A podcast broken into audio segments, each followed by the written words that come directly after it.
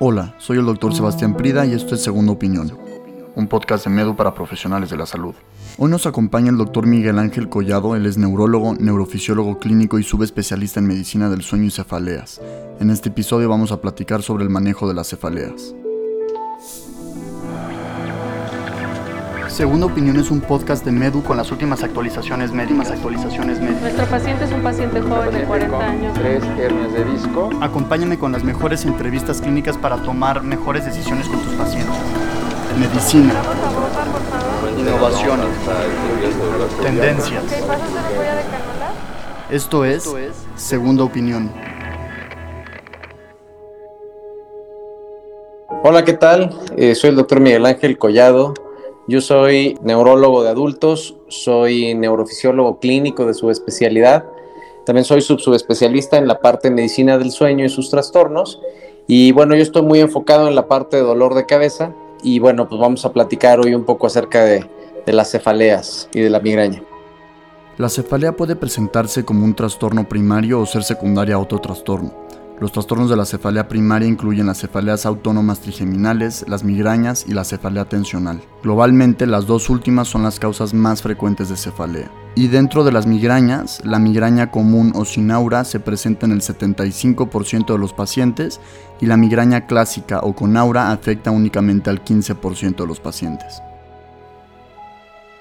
En la actualidad, prácticamente en la clasificación internacional tenemos aproximadamente 150 dolores de cabeza diferentes. Generalmente como lo dividimos es en las cefaleas primarias, que son el 90% de las cefaleas. Eh, afortunadamente, eh, al ser primarias es que no son ocasionadas por un problema eh, secundario, por así decirlo. Ahí se incluye la migraña con todas sus variantes, dolor de cabeza tensional con sus variantes o sus subtipos, el dolor de cabeza en racimos y otros tipos de dolores de cabeza, como el dolor de cabeza por tos, por ejercicio, bebidas frías y solamente el otro 10% son las cefaleas secundarias, son todos aquellos dolores de cabeza que tienen un problema de, de fondo, generalmente pues son el tipo de dolores de cabeza que la mayor parte de la gente no quiere sufrir, ¿no? El dolor de cabeza por una neuroinfección, por un tumor, por un evento vascular. La cefalea se debe a la activación de las estructuras sensibles al dolor del encéfalo, el cráneo, el rostro, los senos paranasales o los dientes.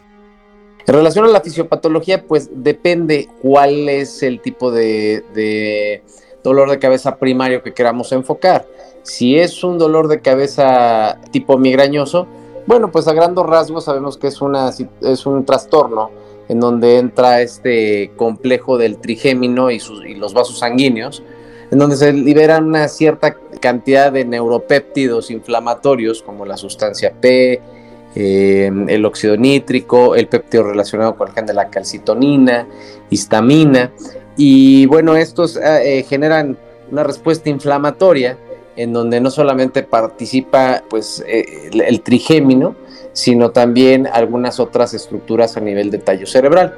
Eso hablando acerca de migraña. Hablando eh, acerca de la cefalea tensional, pues es más o menos un mecanismo parecido, pero aquí es una sensibilización de vías dolorosas descendentes, en donde participa un componente a nivel miofacial que generalmente tiende a, ocasionar eh, sensaciones de tipo nociceptivas en el paciente y que, bueno, a grandes rasgos también esta área es la que ocasiona el, dolor de cabeza en, en, estos, en estos pacientes, ¿no? Los antecedentes que se deben indagar en cefalea incluyen preguntas sobre sus características. Estas incluyen la localización, la duración, la gravedad, el comienzo, por ejemplo, si es brusco o gradual, y la calidad, por ejemplo, si son palpitantes, constante o es intermitente. Lo, lo, primero es el interrogatorio. Realizar, eh, hay que recordar que eh, no existe algún, o sea, los estudios de imagen en, el abordaje de la cefalea deben de ser siempre y cuando tenemos la sospecha de una cefalea secundaria o cuando nos queda dudas de si esta cefalea primaria pudiera tener algún componente secundario. Lo principal es el interrogatorio, la anamnesis. Llevar un interrogatorio adecuado del el abordaje en relación al dolor.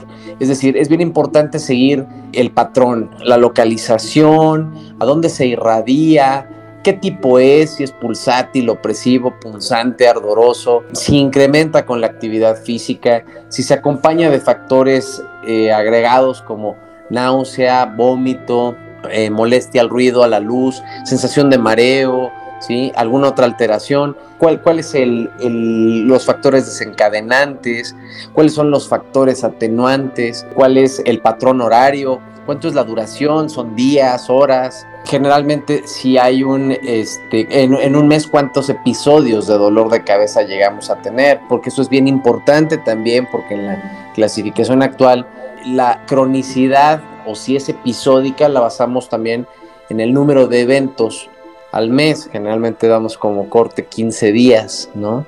Si el, si el dolor de cabeza es precedido por alguna manifestación, como en los pacientes con, con migraña, de algún tipo de aura, si es visual, sensitiva, cuánto dura esta aura, qué tipo de medicamentos utiliza el paciente para romperlos, si ha llegado a tomar algún tratamiento preventivo en algún momento, si tiene alguna alteración del tipo de trastorno del sueño, eso también bien importante, si hay alguna alteración también desde el punto de vista de patología o comorbilidad eh, psiquiátrica, ansiedad, depresión, ¿sí? Insisto también en relación a los analgésicos que el paciente puede llegar a tomar, qué tanto los consume, porque eso también nos puede situar en una cefalea que a lo mejor esté empeorada por abuso de analgésicos. Se deben registrar los signos vitales, el aspecto general y realizar una exploración general enfocado en la cabeza y el cuello y un examen neurológico completo. De igual forma es importante inspeccionar los ojos y la región periorbitaria para detectar el tamaño de las pupilas y también las respuestas a la luz, los movimientos extraoculares, los campos visuales y realizar una evaluación de fondo de ojo para detectar edema de papila. Es importante reconocer causas secundarias porque pueden ser peligrosas y requieren un tratamiento específico. Y ya que se llevó esa, esa semiología, esa anamnesis, pues lo siguiente es la exploración para descartar algún tipo de eh, signo que nos pueda ubicar en una cefalea secundaria.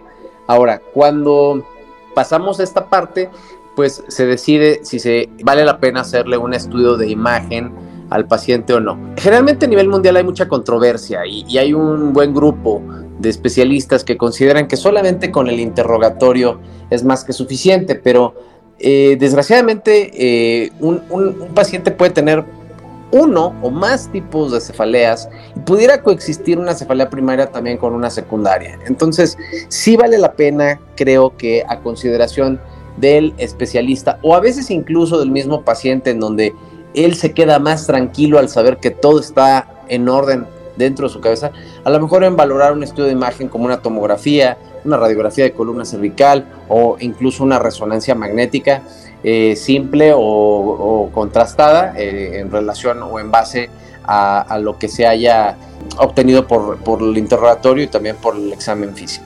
Cualquier déficit focal que obtengamos en este ya nos sitúa en, un, en una posible cefalea secundaria hasta no demostrar lo contrario. Y hay que recordar que también, bueno, dentro del abordaje del dolor de cabeza están las banderas rojas, ¿no? En donde, bueno, todo aquel paciente mayor a 50 años que empieza con una cefalea, todo paciente que tiene una cefalea rápidamente progresiva o de aparición súbita, que le llamamos en, en estallido o en thunderclap, el déficit focal al examen neurológico, pacientes que tengan alguna comorbilidad como diabetes, pacientes oncológicos, eh, pacientes este, hipertensos, pacientes con VIH, también se deben de considerar. Entonces, eh, generalmente que, no haya una, eh, que tenga un patrón, como dije, progresivo y que no, que no haya una mejoría, una respuesta con el tratamiento implementado, son pacientes que sí tenemos que considerar una cefalea secundaria hasta no demostrar lo contrario. La farmacoterapia utilizada en la cefalea puede ser abortiva, sintomática o preventiva. El primer paso para un tratamiento satisfactorio es una buena relación médico-paciente. El tratamiento generalmente, vamos a hablar un poquito en relación a las cefaleas primarias, porque la cefalea secundaria se trata dándole manejo a la causa que la está ocasionando, ¿no? Pero hablando específicamente de las cefaleas primarias, generalmente el tratamiento es el, tratamiento abortivo a veces el tratamiento sintomático, ahorita voy a explicar cada uno, y el tratamiento preventivo. Entonces, el tratamiento abortivo va encaminado a romper la crisis y lo que va encaminado es al uso de medicamentos analgésicos, eh, particularmente, ¿no? En el caso de la migraña también, bueno, además de los analgésicos, tenemos estos tratamientos que son los triptanos. Y también, bueno, ahorita en, breve, posiblemente, yo espero que a finales de este año, a lo mejor en México, en Estados Unidos ya está aprobado, los GEPANs y los eh, DITANs, es que realmente se ha estado trabajando mucho con ellos, que son medicamentos que actúan también eh, de manera específica para la ruptura de, de crisis migrañosa. Dentro del tratamiento eh, sintomático, pues bueno, hay pacientes que hay que recordar que sufren de mucha náusea o vómito. Entonces son medicamentos que van dirigidos más como por ejemplo la metoclopramida para mitigar un poco la náusea y el vómito, que hay que recordar que en muchos pacientes el vómito pues al deshidratarlos más empeora el dolor de cabeza, ¿no? Y por el otro lado tenemos el tratamiento preventivo, que el tratamiento preventivo pues su función es espaciar las crisis dolorosas, llámese de migraña o de cefalea, mejorar la respuesta a los analgésicos, eh, hacer que los episodios sean de menor intensidad y obviamente pues mejorar la calidad del paciente. Dentro de los tratamientos preventivos, digamos que son varias familias, tenemos la familia de los anticonvulsivantes, de los algunos de los antidepresivos, algunos de los antihipertensivos, los relajantes musculares, tenemos también por ejemplo la toxina botulínica para el caso de migraña crónica.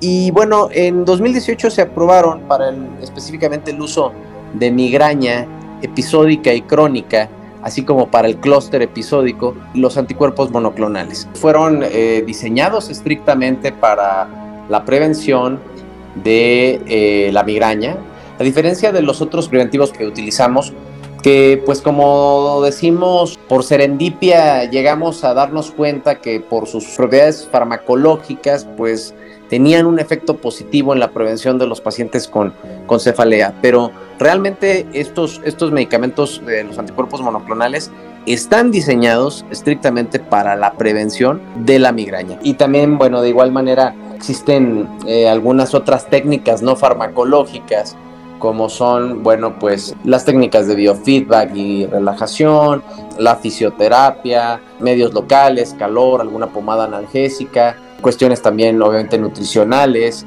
¿sí? Entonces, eh, bueno, generalmente sí hay que tomar en cuenta que el tratamiento de la cefalea, tanto eh, vamos a llamar las más importantes, pues, la tensional y la migrañosa, pues en ocasiones también se ven eh, favorecidas tanto por el tratamiento farmacológico como el no farmacológico. Muchas gracias por acompañarnos en este episodio de Segunda Opinión. Síguenos en medu.mx para tener acceso gratuito a contenidos médicos para mantenerte actualizado. Aprendamos juntos, salvemos vidas.